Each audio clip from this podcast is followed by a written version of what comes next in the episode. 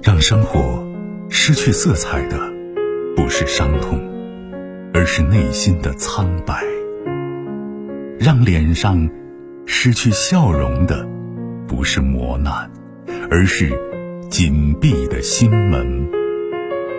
没有谁的心灵永远一尘不染，没有谁的人生永远一帆风顺。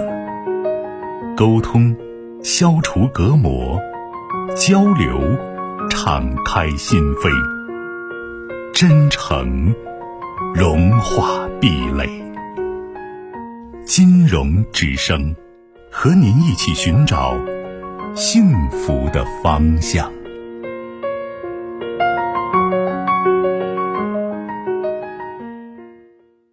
喂，你好，久等。喂，你好，嗯，金老师，你好，请讲。你好，我是未来的一位听众，嗯，呃，也是你这个长期的这粉丝。好，谢谢。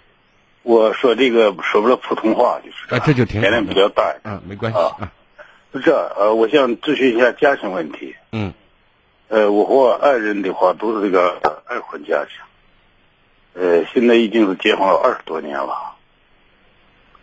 喂，呃，我在听，您说。啊，结婚了二十多年了。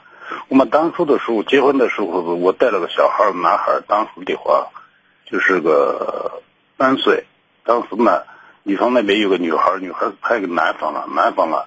当时在他男方他妈他爸给带着，那个就是那个男的又找了个人的话，对那个女娃又不太好。结果我跟他媳妇结婚了以后，是我是对咱这个娃和我还觉得是比较可以，可以，咱就觉得人家把人家那个娃放到那一块儿，可在这户娃，咱就觉得心里过不去，就就想办法把那个娃都给接下来了。接下来了以后，从那边开始了以后的话，这个好像是我媳妇呢，那个重心就转移到我身上去了，对我对我儿子的这个事情，几乎是吃穿啥的，基本不过问，就是这样。开始我是把这个工资都给人家交着了，交着了就是那个啥，养娃上学那个啥来，结果考这个啥来，考高中。考高中之前，我都给打了个招呼，我说你要注意，这今年这两我考的这个维权，要是考不上的话，可能就得两万块钱，就是说。结果果然是我考的时候的话，儿子差了二分，女子那就差的比较远的。结果我就跟他说，我说那咱现在是就要我上学了，让我上学了，咱现在的这个家里也没积蓄了，要是家里没积蓄，我们这几年我把这个工资都给你交了，但是没积蓄，你说那就是吃完了，就是这。所以当时我也没办法，没办法，我最后跟人家就说，我那是这，从现在开始的话，我的钱我就给你不交了，为啥？有两个他在这个银行里工作的，我说今后这两个娃上学的话，考上大学的话，那么再给你再要不出钱咋办？所以就这么开始，我呢基本上就是那 A 制就开始了。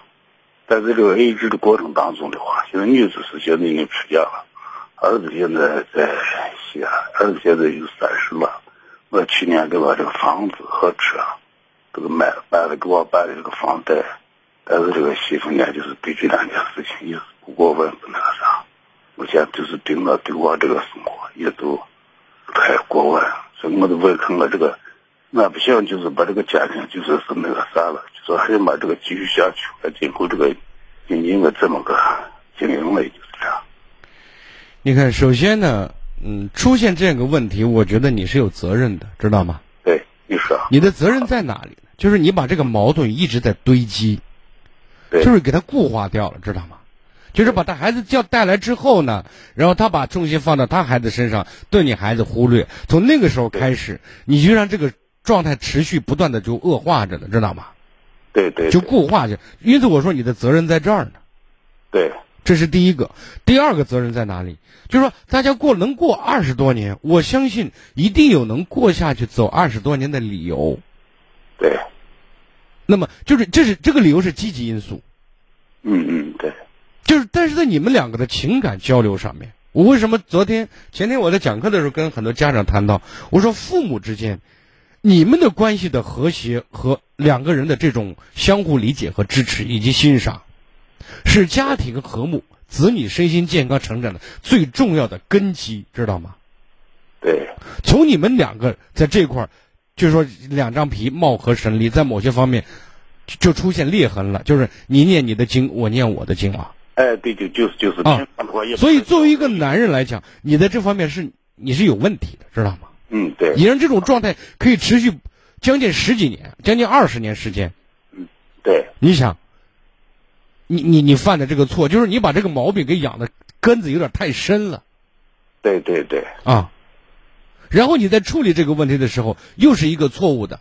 你不是从根子上解决问题，你从表面上说，那你既然这样，我就那样了，我就嗯，我管我，我你管你，对不对？那大家的在一起的交集在哪里？就两个人，我我想夫妻之间不可以完全重叠，这个不不太对，对吧？但是至少要有交集，交集越大，证明和谐度越高。但是又有自己的空间，让对方都有喘气的机机会，因为人和人毕竟还是有差异的，对吧？对对对，但是你们的交集会越来越少，你知道吗？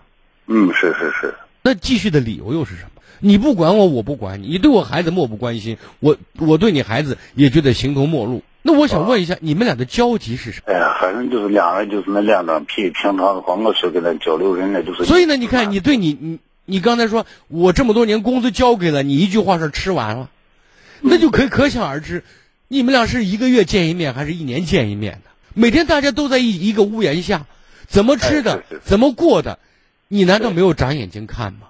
咱家的消费水平是什么样子的，开销是什么样子，就凭就大概估计都会八九不离十的呀。对对对，你怎么可以让这种稀里糊涂的，就是问题已经暴露出来，你没有解决问题，你把问题包裹起来，让里面在里面发酵着呢，知道吗？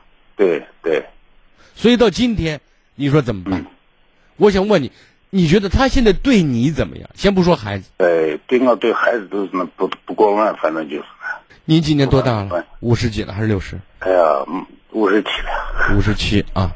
嗯，就是，那你能过这么多年，你你能给我个解释，为什么能过这么多年？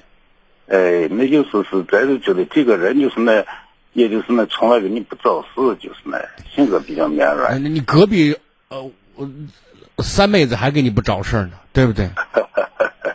就是那这是两口子嘛，对不对？这跟不能说要求只停留在不找事儿，对不对？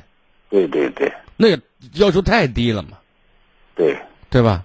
对，是这样的，好不好对？你看就能过这么多年，我觉得我们首先努力一把。我的意见是，有机会，你让你老婆给我打个电话，或者你带你爱人过来，我跟他聊一次都可以，知道吗？那行，可以啊，因为什么？